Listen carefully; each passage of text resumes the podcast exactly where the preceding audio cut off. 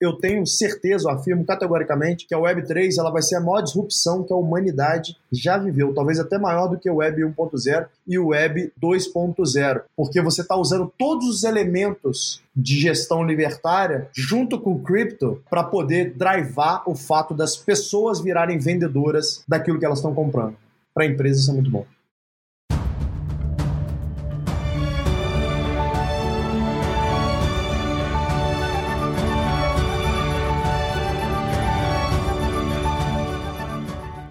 Estamos no ar. Me chamo Luiz Guilherme Prioli, sou associado do IFL São Paulo e seu âncora aqui no podcast Acendendo as Luzes. Quem sabe o Instituto de Formação de Líderes São Paulo é uma associação apartidária, independente e privada para encorajar os valores liberais no Brasil através de seus membros e ampla rede de parceiros. Nós acreditamos que os cidadãos comuns são os verdadeiros protagonistas das ideias da liberdade. E hoje vamos falar sobre o tema gestão libertária e Web3. Para isso, temos aqui nosso Oscar Dayan, associado do FL São Paulo, que trabalha com aquisições de novos negócios na Tishman Spire, é formado em finanças pela Bentley University em Massachusetts. E o nosso convidado especial, o empreendedor serial Thales Gomes, né, no Instagram, Thales Gomes, com dois L's e um I, é, que foi eleito em 2017 pelo MIT Under 35 como jovem empreendedor mais inovador do mundo, foi fundador e CEO da EasyTaxi, unicórnio brasileiro que expandiu para mais de 35 países. Fundador e CEO da Singu, que foi vendida para a Natura, que emprega mais de 12 mil mulheres. E fundador e hoje é fundador e chairman da G4, escola de educação que formou empresas que juntas faturam mais de um trilhão de reais. É, também atua como board member da Hope e da Espaço Laser, né? Só tudo isso. É, Thales, muito obrigado pela sua presença aqui hoje com a gente, cara. É, acho que você vai para atribuir para caramba nisso. Eu queria te perguntar, né, esse tema que eu acho tão peculiar, principalmente para o pessoal aqui do, do meio liberal, o que, que é gestão libertária? Primeiro, obrigado pelo convite, FL. Eu adoro é, o Instituto de Formação de Líderes há, há muitos anos, já que a gente tem essa parceria por várias gestões. Já conversei com excelentes líderes que foram formados aí por, essa, por esse think tank, então, para mim é um prazer estar aqui com vocês. Um, Gestão libertária, ela nada mais é do que a tradução daquilo que nós aqui, que fazemos parte do movimento liberal, cansamos de estudar. Né? A gente entende que as pessoas elas não reagem a punições. É, na verdade, ela usa a punição é, como meio para que ela consiga achar uma forma de não ser punida. Né? Um exemplo, o, sei lá, o, o pardal. Né? Então, as pessoas elas não vão andar na velocidade que foi taxada pelo Estado, porque tem um pardal ali. Ela só vai frear, passar no pardal e depois vai correr de novo. Esse é o normal. Assim funciona o ser humano.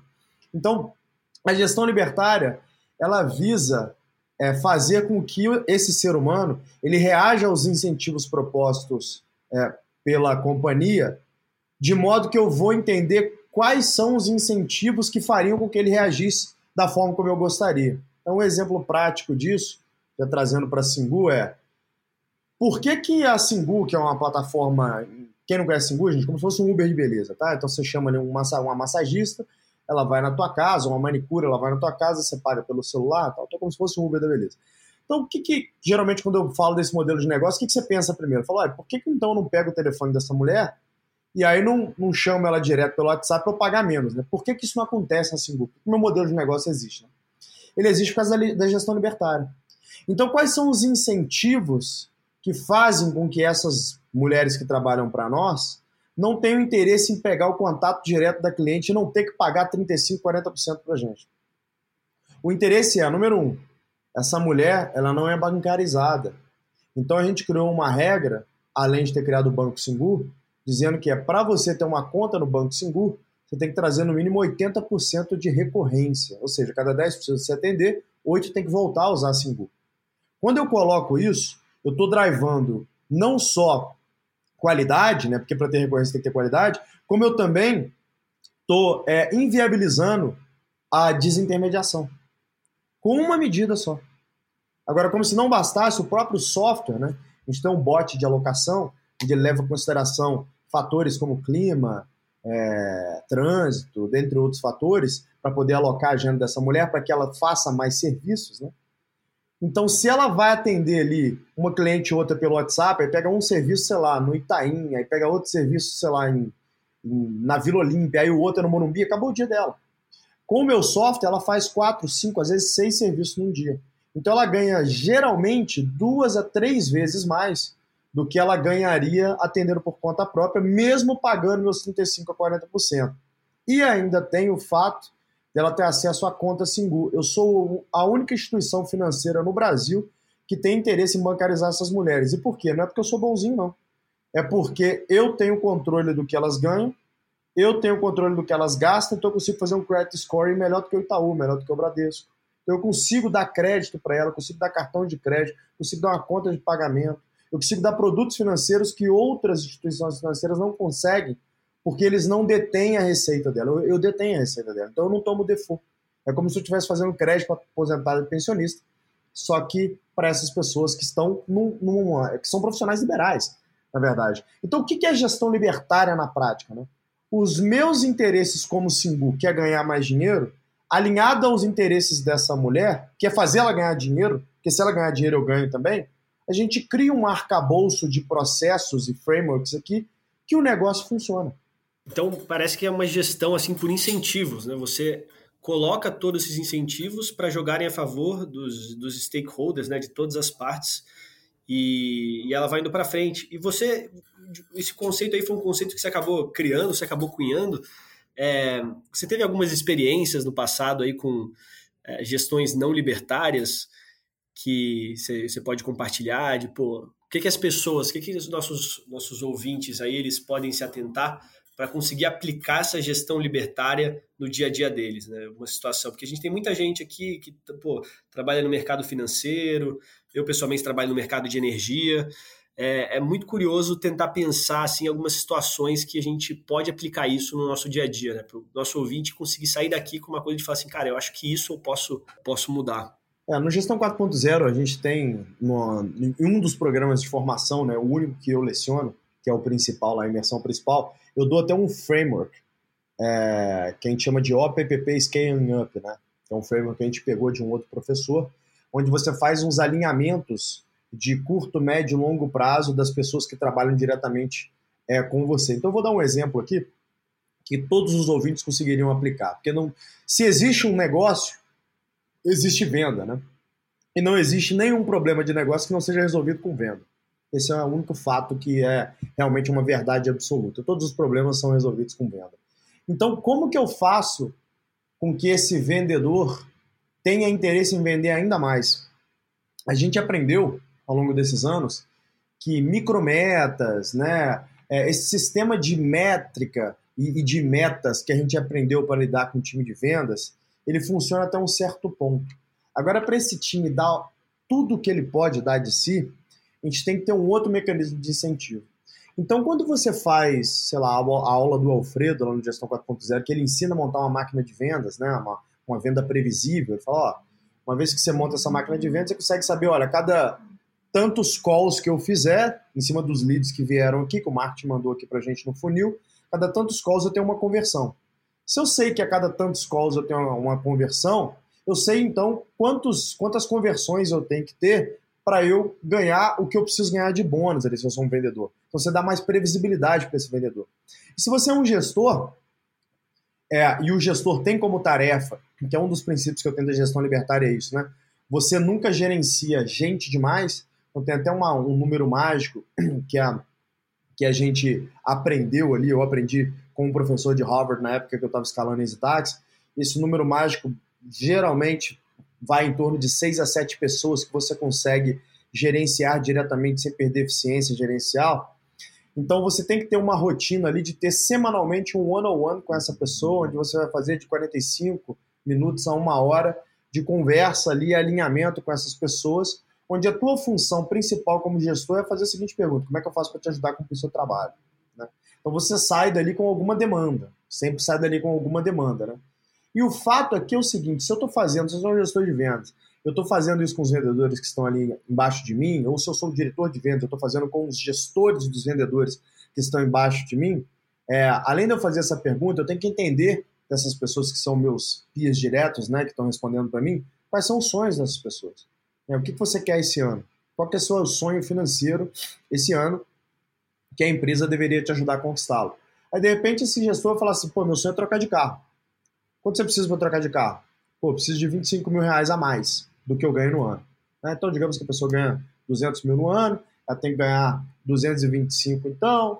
Então, puta, sabendo que eu tenho que crescer ali é, é, esses, esse, esse percentual para que eu consiga cumprir o meu sonho de vendas, eu, se eu tenho uma máquina de vendas previsível, eu consigo falar, olha, se você crescer, sei lá, 12, 15% ali, o volume de ligações que você vai fazer no ano, comparado ao ano passado, a tendência é que você bata a sua meta. Para ser safe, vamos fazer o seguinte, liga 20% a mais. Tá claro o que o cara tem que fazer. Quando você faz isso, você não precisa cobrar horário, você não precisa cobrar a meta da semana, você tem que falar, cara, você quer trocar de carro? Rala a bunda, meu querido. Liga 20% a mais que você vai trocar de carro. E aí ele vai, rala a bunda ali durante o, aquele ano, consegue trocar de carro, bate a meta dele. No ano que vem, o que você propor para ele, ele topa. Então a gestão libertária é quando você consegue entender o que, que acende aquela chama dentro do seu gerido. O que, que é importante para ele. E aí eu mapeio isso, mapeio mesmo, desenho. Assim, o que é importante para essas pessoas, o que é importante para a companhia que eu preciso que essa pessoa contribua. E aí você pensa, a interseção disso é através de quais mecanismos eu consigo fulfill as expectativas dessa pessoa e fulfill as expectativas da companhia ao mesmo tempo. O exemplo que eu dei mais cedo, por exemplo, da Singu é através de qual mecanismo eu consigo fazer com que essa mulher não me desintermedie, entregue mais qualidade e, por consequência, ainda entregue mais dinheiro e traga mais recorrência para a companhia. Pô, um serviço financeiro para essa mulher. E colocando uma meta que, se ela trouxer 80% de recorrência, ela vai ser bancarizada. Um software de alocação, mostrando para essa mulher que, se ela me desintermediar, ela vai ganhar menos dinheiro. É ruim para ela. Thales, cê, a gente chegou a conversar com o Diego Barreto do iFood faz uma semana. Ele comentou que no iFood eles estão implementando também uma estratégia justamente de dar liberdade quase que total para os colaboradores para poderem agir e seguir basicamente os incentivos propostos. Você sente, você vê as empresas líderes do mercado implementando esse modelo de gestão libertária cada vez mais? Ou você acha que é um negócio que funciona para alguns tipos de empresa e não outros? Como que você vê a adoção desse modelo aqui no Brasil? Eu, eu não vejo, para ser sincero, eu vejo muito poucas empresas de fato implementando esse tipo de modelo. É, eu acho que esse tipo de modelo ele depende de uma maturidade operacional maior. Não é qualquer companhia que simplesmente consegue do dia para a noite implementar esse modelo. Também não é verdade que você precisa dar um cavalinho de pau numa Scania. Você não precisa implementar na companhia como um todo, né? Porque para implementar o um modelo de gestão libertária, você tem que ter um nível de qualificação de funcionários maior. Então, muitos dos ouvintes que estão nos ouvindo agora, eventualmente trabalham numa, sei lá, numa construtora tal, e aí ele fala, puta, aqui na, o peão de obra, como é que eu vou fazer isso? É mais complexo, de fato é mais complexo. É impossível? De forma alguma. A gente tem literalmente centenas de alunos, donos de empreiteiras, né, donos de construtoras tal, que a gente já ajudou a montar o modelo de gestão libertária.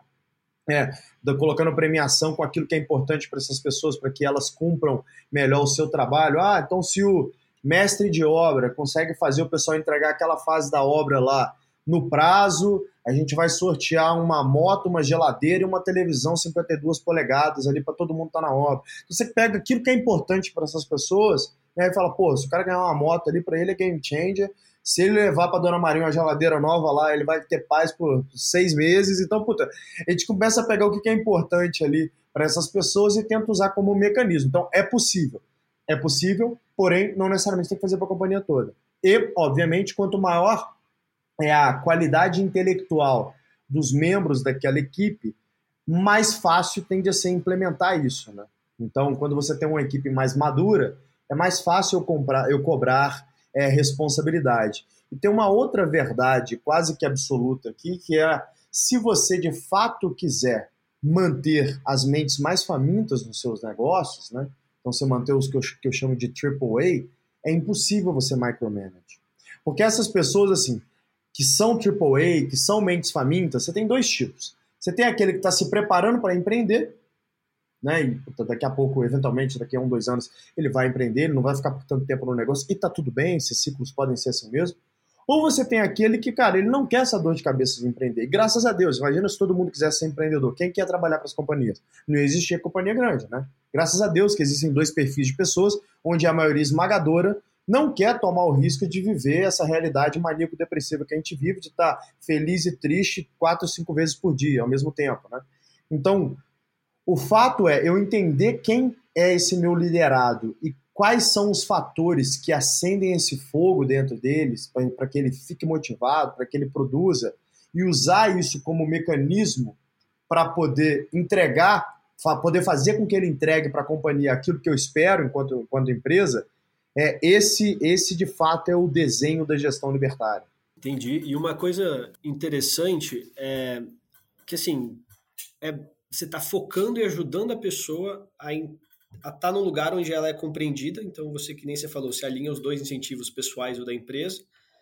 É, e você promove uma proximidade muito grande do gestor, né? Que acho que deve, se não me engano, eu vi esse número em algum lugar, que a maioria das pessoas ela sai de uma empresa porque ela tem problema com o gestor direto dela, tem alguma coisa do gênero. Isso aí soluciona. Eu gostei muito desse número que você falou, de pô, esse númerozinho mágico aí de seis a sete pessoas, que dá quase uma pessoa por dia, se você pensa numa semana, né, para você falar com a pessoa, para você estar tá próximo dela. Tem uma fórmula para isso, tá? Essa fórmula você faz n vezes n menos 1 dividido por 2. Aí essa, onde n é o tamanho do grupo. O fato é, pode ver que ela é uma fórmula de crescimento exponencial, né? Não é linear. Então, porque eu, eu tenho um parêntese depois do, do, da multiplicação do n. Então, o fato é, quanto maior é o número de pessoas em um grupo, maior é o número de vias de acesso. Então, quanto maior é o número de vias de acesso, de avenidas de comunicação, mais complexo é a gestão dessas pessoas, porque gestão nada mais é do que comunicação. Tão simples quanto isso. Um bom líder, por regra, é um bom comunicador. Absolutamente todos os grandes líderes da história são grandes oradores. São fato. Então, é importante que você tenha é, é, a capacidade de diminuir esse grupo que você tem que liderar para que fique mais simples e mais clara a comunicação. Então, essa fórmula desse professor de Harvard, é, que eu uso na minha vida desde a época de Zitax, ela surgiu porque Zitax crescia demais. Então, a gente contratava, sei lá, 50 pessoas por semana, em determinado momento da companhia, ali por volta de 2013, se eu não me engano. E aí chegou um momento que eu comecei a embarrigar. Assim, eu me lembro que o problema era com o time de tech. Eu, pô, eu botava mais 10 devs ali no time e a minha entrega não estava acompanhando linearmente essa quantidade de devs a mais que eu colocava no time. Até que a gente chegou no consenso de, cara, não é sobre colocar mais gente, eu tenho que reorganizar como que esse time está aqui. E a gente tinha processo linha ali, a gente fazia aquelas coisas, mas, mas não era sobre isso, sabe? Era porque a gente tinha lá, então, um CTO, o CTO tinha um, um PO, o PO tinha alguns líderes técnicos ali, mas tinha líder técnico que tinha 15 caras respondendo para ele diretamente, 20 caras respondendo para ele diretamente. Aí, quando eu conheci esse paper do professor, eu tive a oportunidade de conversar com o professor, ele falou: ó, faz essa conta, pega os times que menos estão entregando. Eu te aposto que o N é maior nos times que menos estão entregando. Eu fiz a conta, era isso mesmo.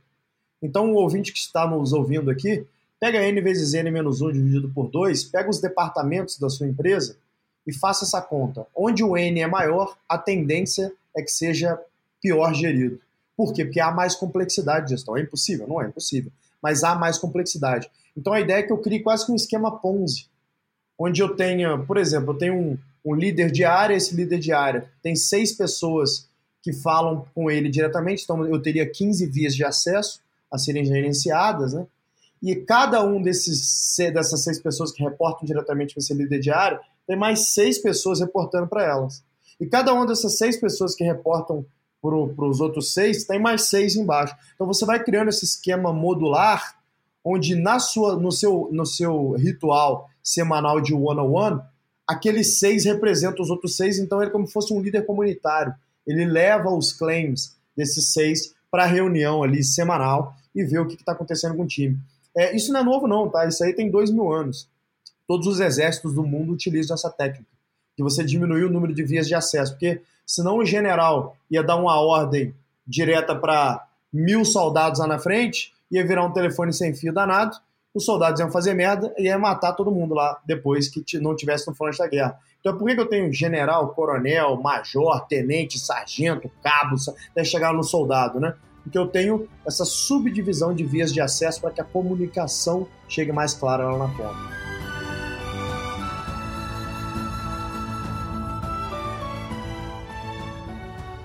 Thales, você atuou muito em setores que a gente chama de economia de fronteira, que na época era o era basicamente, então, por exemplo, quando você estava na Easy e estava começando esse negócio de plataforma, de conectar assim, hoje é um pouco mais comum, mas na época não era. Hoje você fala bastante sobre o conceito de Web3. Você pode explicar um pouco mais o que é essa Web3 e como que vai impactar é, o cotidiano assim da, do core da população? Então vamos lá, Web 1 que era a primeira web que a gente teve contato, ela foi a digitalização da informação que, que antes era física. Né? Então você pegava ali jornais, revistas, você digitalizava esse negócio, era um conhecimento super escasso, um micro número de pessoas tinha o conhecimento para pegar uma página de jornal e digitalizar e fazer um portal de informação. Então era uma, uma comunicação de mão única, né? Então você tinha uma corporação munida dos seus developers ali, que eles conseguiam pegar aquela informação e plotá-la na internet através de uma página ou através de um protocolo lá, para que você conseguisse acessar essa informação. No meio dos anos 2000, a gente começou a descobrir formas dos usuários então da internet interagir mais com esse conteúdo, e inclusive viraram então não só leitores passivos, como também produtores, através dos blogs e através, alguns anos depois, né, do surgimento das redes sociais. Né, aqui no Brasil, se eu não me engano, a primeira que realmente popularizou aqui foi o Orkut. Mas a gente tinha o Flogão antes disso. Né? Então, o fato é, a gente começou ali a produzir conteúdo. Antes, na Web 1, éramos apenas leitores, na Web 2, a gente passou a ser também produtores de conteúdo.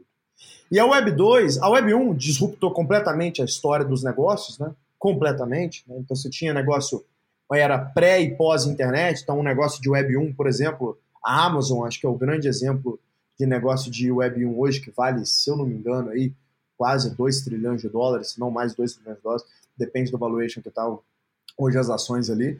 É, ela é a grande exemplo de empresa de Web 1.0, né? Web 2.0, o grande exemplo dessa empresa seria o Facebook, né? o grupo Facebook, hoje Meta. Né? Um, por quê? Porque ele começou a dar o poder dos usuários, então, de serem também produtores de conteúdo. Quando a Google ali, depois quando comprou o YouTube, dá o poder de pessoas comuns, como eu e vocês aqui que estão nos ouvindo, de abrir uma câmera e produzir um conteúdo, naquele momento ali, tinha muita gente é, e aí eu vou shout out pro Gary Vee, porque ele fala isso há mais de uma década. Ele falava, cara, daqui a um tempo a televisão como a gente conhece vai se tornar irrelevante. É irrelevante mesmo vão ser os microconteúdos que são criados aqui por pessoas que nobody knows, né? Mas que serão mais conhecidos do que os apresentadores, apresentadores de TV. Bom, isso é verdade. Né?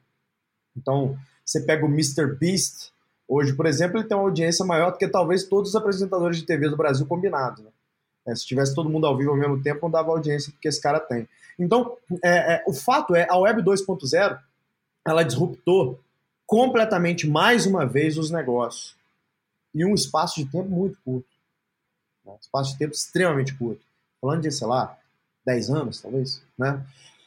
A Web 3.0, mais uma vez em um espaço de tempo super curto, 10 anos depois, ela já nasce, ela já nasce é, herdeira de uma blockchain, que é essa rede descentralizada de computadores. Ela nasce com o propósito de trazer a internet, a, a, a, a trazer a detenção do, do, das suas informações que hoje estão na internet por causa do Web 2, né, de volta para o usuário.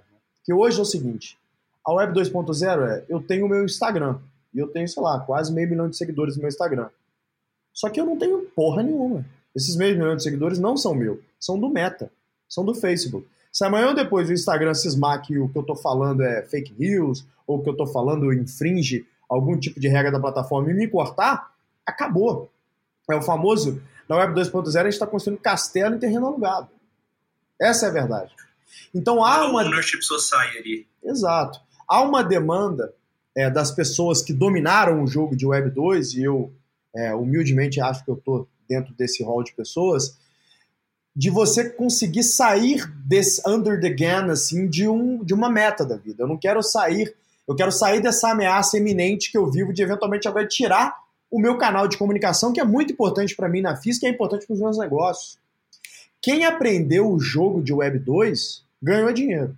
Né? Quem aprendeu que comunidade, seguidor é moeda social, e se o conjunto seguidor, a comunidade, é o melhor canal de vendas que você pode ter, ganhou dinheiro. Acho que o grande exemplo dessa geração é Kim Kardashian, né? As Kardashians como um todo, né? A mulher faz uma marca de maquiagem vale um de dólar. Qualquer coisa que o, o Kanye West lá pluga, que ele faz um tênis, vale um bi de dólar. Não tem conversa. Então, eles entenderam o jogo. É um jogo de canal de distribuição.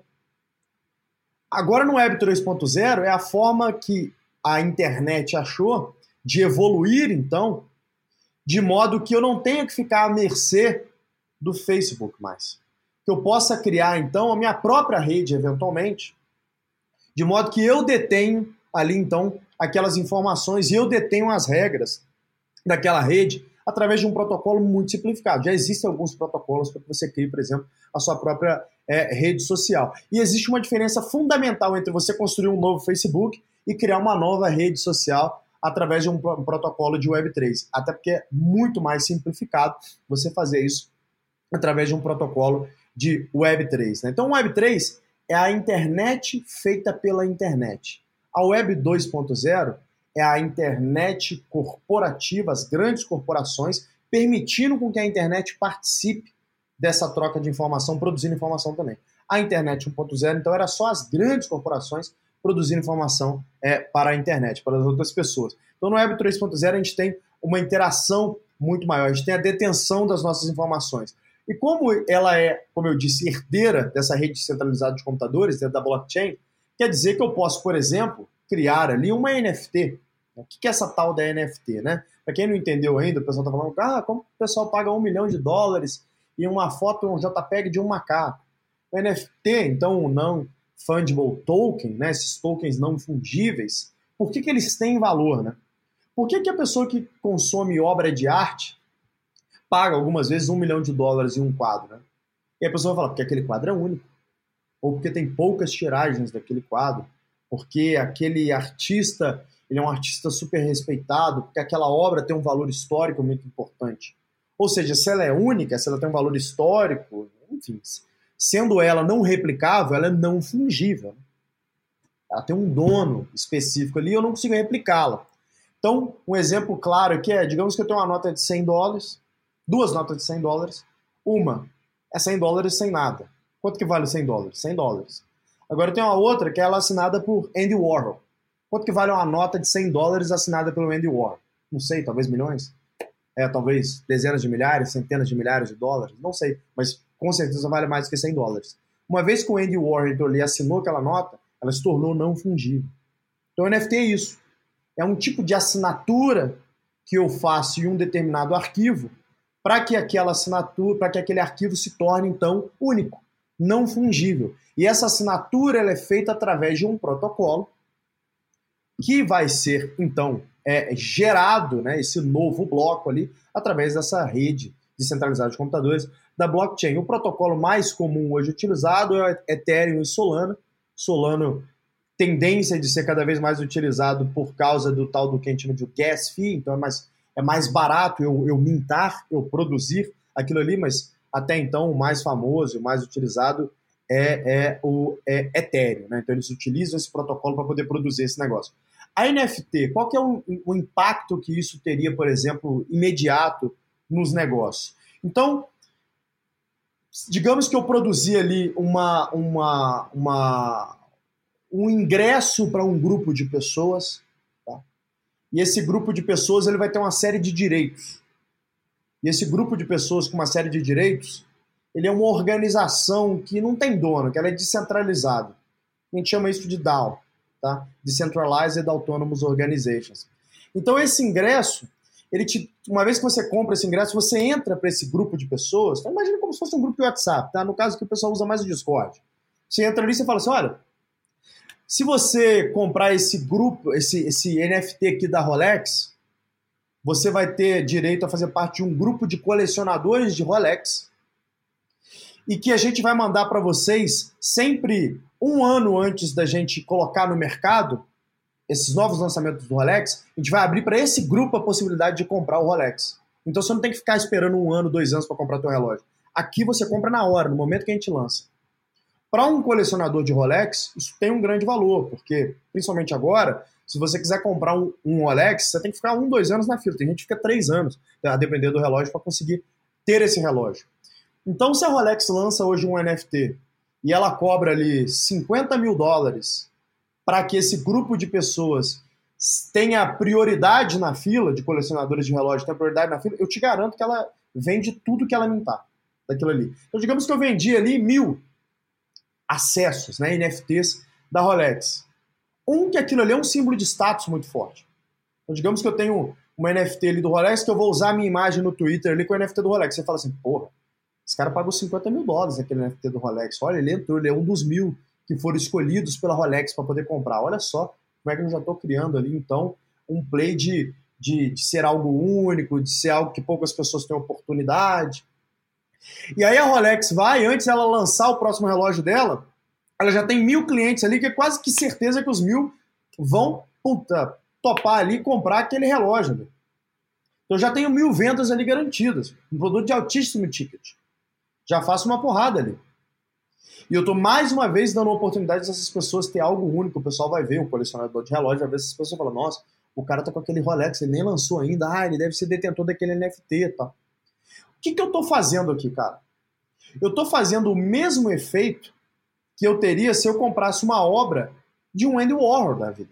Eu comprei uma obra de um Andy Warhol, quantas pessoas vão saber que eu comprei essa obra de um Andy Warhol? Só quem visitar a minha casa. Quantas pessoas visitam a minha casa? Sei lá, algumas centenas ao longo da minha vida.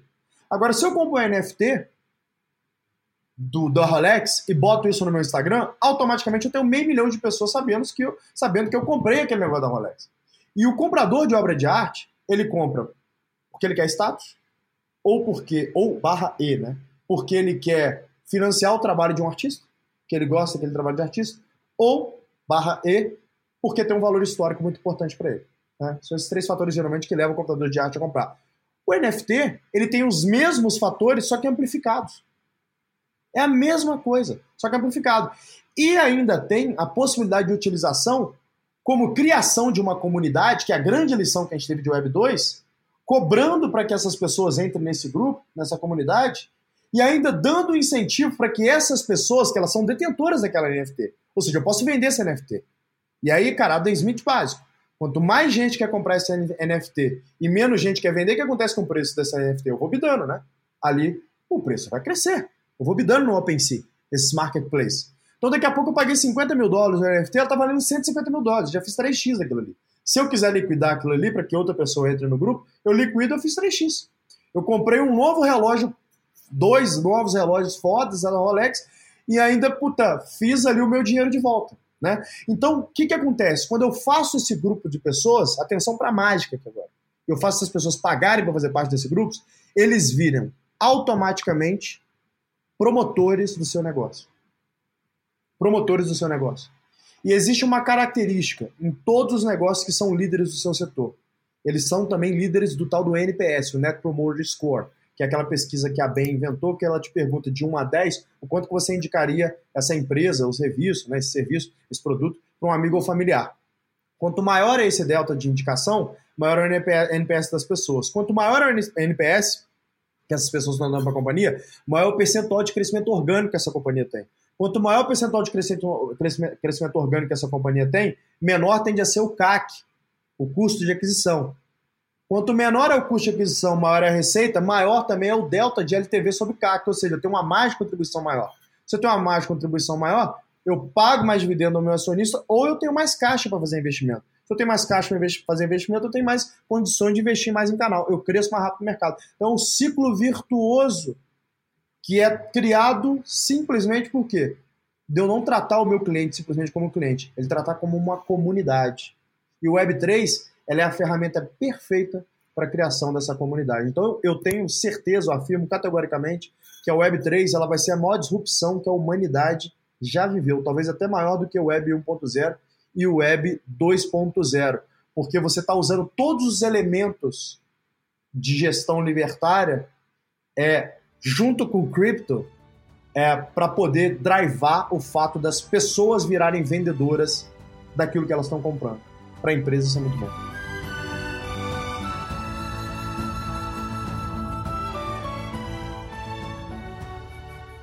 Você deu uma aula aqui de pô, toda a trajetória da internet. Você vê que o cara é um bom professor quando ele consegue tangibilizar com exemplos o que ele está falando. E você colocou isso super bem. Que leva a um, a um próximo ponto, né? Você, como professor de um monte de grandes empresas, acho que empresas de vários tamanhos, né? Você não tem, você não dá aula só para grandes empresas. É, e essas pessoas em vários setores ouvindo de você essa parte da Web3, a cabeça delas deve explodir como coisas que eles podem fazer em meios diferentes. Queria saber se você tem algum exemplo de é, algum tipo de aluno seu que você está trabalhando próximo, que está desenvolvendo alguma coisa nesse mundo da Web3 para tangibilizar essas aplicações assim mais para as pessoas que estão aqui no mercado brasileiro, tentando ver como que elas vão falar assim, cara, eu não participei da Web 1, não, não cresci na Web 2, mas, cara, acho que na Web 3 agora é um caminho onde eu posso começar a diferenciar minha empresa, meu negócio. Como que você é, consegue tangibilizar isso para as pessoas? Tenho alguns exemplos, o problema é que eu não posso citá-los, a gente mesmo. O G4 a gente tem um negócio que ninguém que dá aula ali é professor, né? A gente, nós somos pô, empresários, executivos, estudiosos, é isso. Então, é, agradeço a gentileza aí, mas é, não somos acadêmicos, né? Então, então, a gente só ensina aquilo que a gente sabe fazer. Então, como essa é a regra do G4, a gente só ensina aquilo que a gente sabe fazer, nós estamos nós mesmos criando a nossa DAO, criando as nossas NFTs, para que a gente consiga aprender fazendo aquilo lá antes de partir para ensinar para as pessoas. Até então, a gente não está ensinando, tem um programa de formação em Web3. Eu falo nas mentorias, tal, que eu estou fazendo. Eu faço parte de duas DAOs, né? uma delas, inclusive, foi investida pelo Papa hoje da Web3, que é o Chris Dixon, da A16Z. Ele investiu nessa DAO que eu faço parte, uma Fingerprints, que é uma DAO de fotografia brasileira, é, e faço parte de uma outra DAO foi fundada recentemente que chama Alma, né, que a ideia é trazer a alma de volta para a internet, é, fazendo uma brincadeira com isso, surgiu o nome da DAO, que alguns dos principais nomes de cripto é, e de Web3 no Brasil é, estão ali presentes, onde a gente está discutindo o, qual é o futuro do Web3 e principalmente criando ferramentas para que haja aplicabilidade para as pessoas, porque assim como aconteceu no Web 1 e no Web 2, a Web 3 ela depende da adoção das pessoas. E hoje em dia a UX é muito ruim. É muito complexo você fazer uma MetaMask, é, você comprar cripto, transferir essa cripto para MetaMask para que você consiga mintar uma NFT. Então, é, o processo é super complexo, né? É, a gente montou essa DAO para, um, investir em empresas que facilitem esse processo, e número dois, ser então os paladinos que vão é, vociferar aí as benesses da Web3 para que mais pessoas tenham curiosidade em estudar e participar desse início, que nunca é fácil como qualquer início, né? Até que a gente consiga criar ferramentas para que a Web3 seja tão simplificada quanto foi a Web 1, a Web 2 no momento que estava começando, né?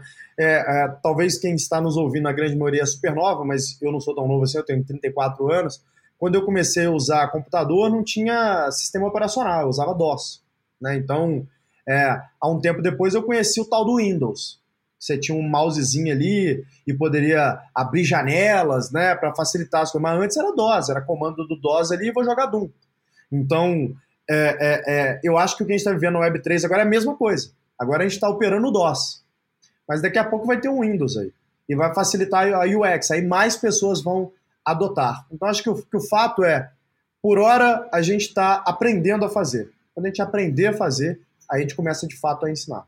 Esse é um exemplo muito bom aí que você colocou. É, como que as pessoas né, que estão ouvindo a gente, elas podem contribuir nisso? Porque você explicou ali, né, antes, brevemente, o que é uma DAO.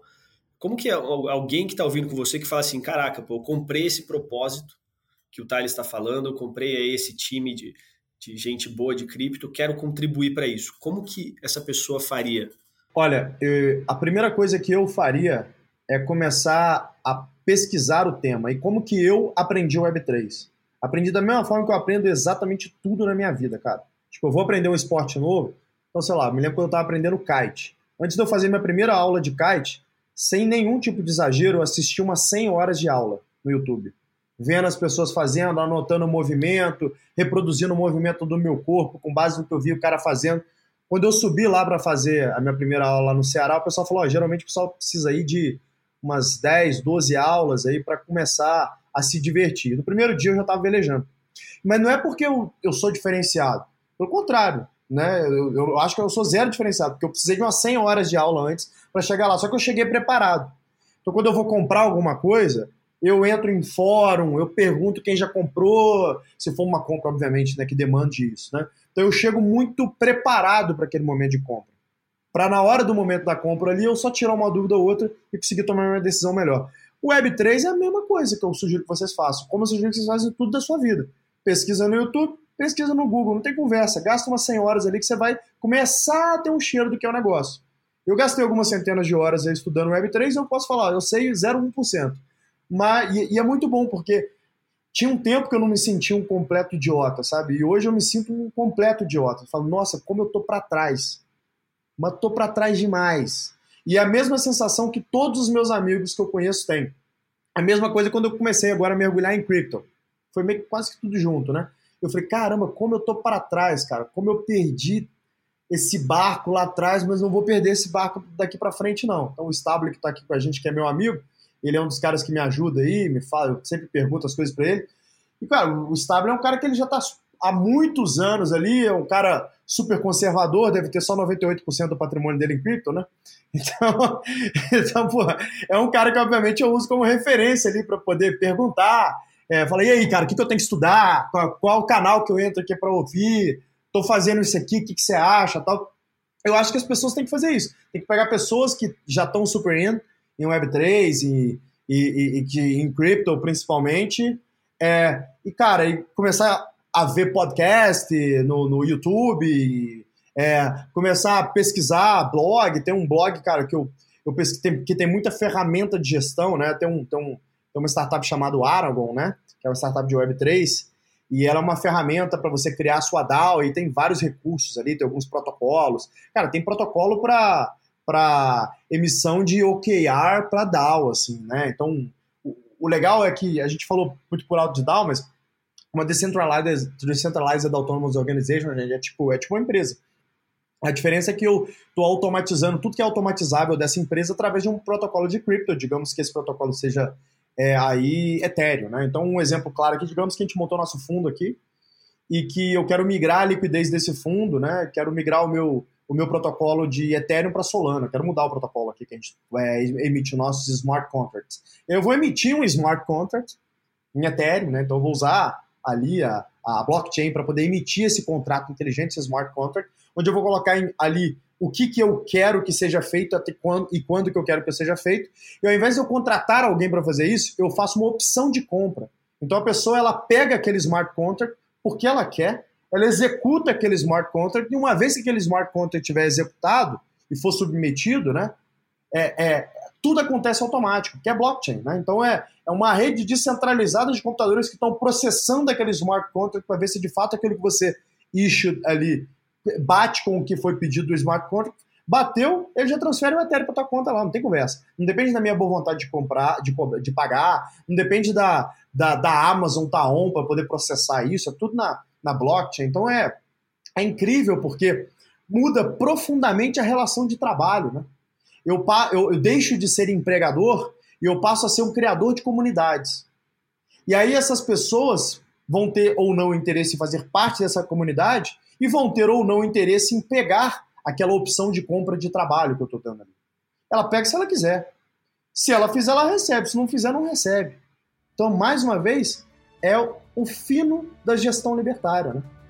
que a gente consegue executar através aí de DAOs e através de smart contracts.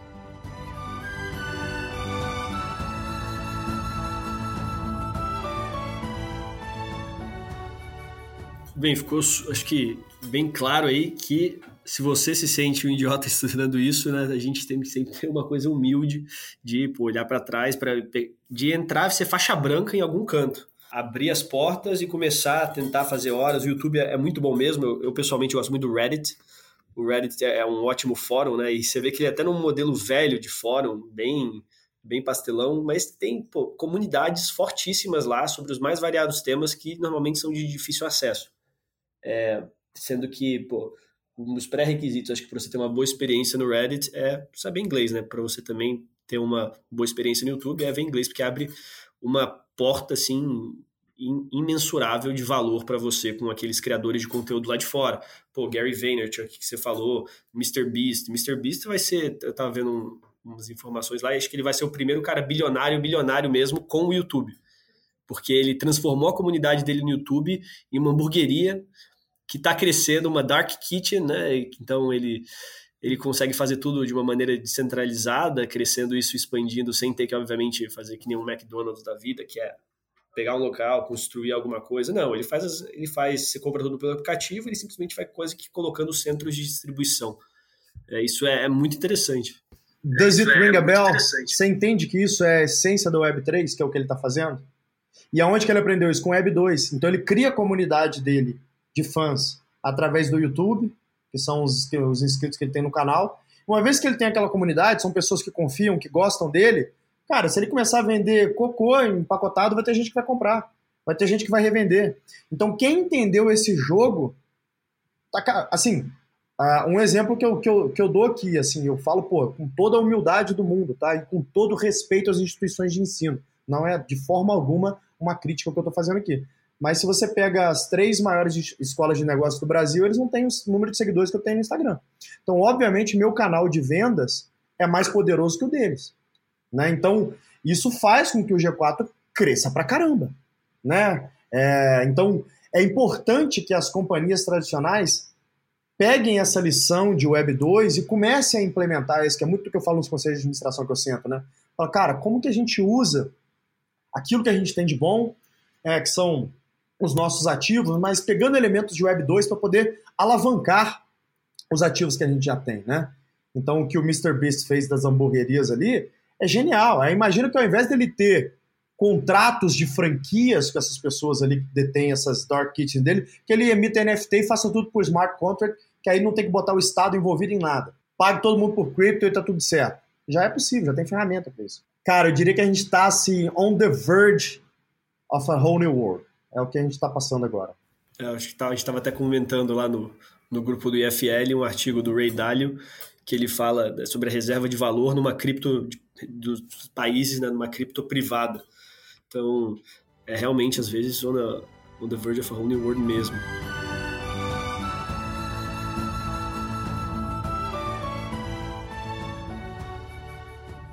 Thales, eu queria agradecer muito a sua presença aqui hoje, cara. Eu, com certeza é um dos papos daqueles que a gente sai mais esperançoso, mais curioso do que entrou. Isso é uma, uma sensação muito boa. Espero que você, ouvinte, aí também tenha sentido isso. É, você pode acompanhar o trabalho do Thales, que ele falou nas redes sociais dele, arroba Thales Gomes, Thales, T-A-L-L-I-S.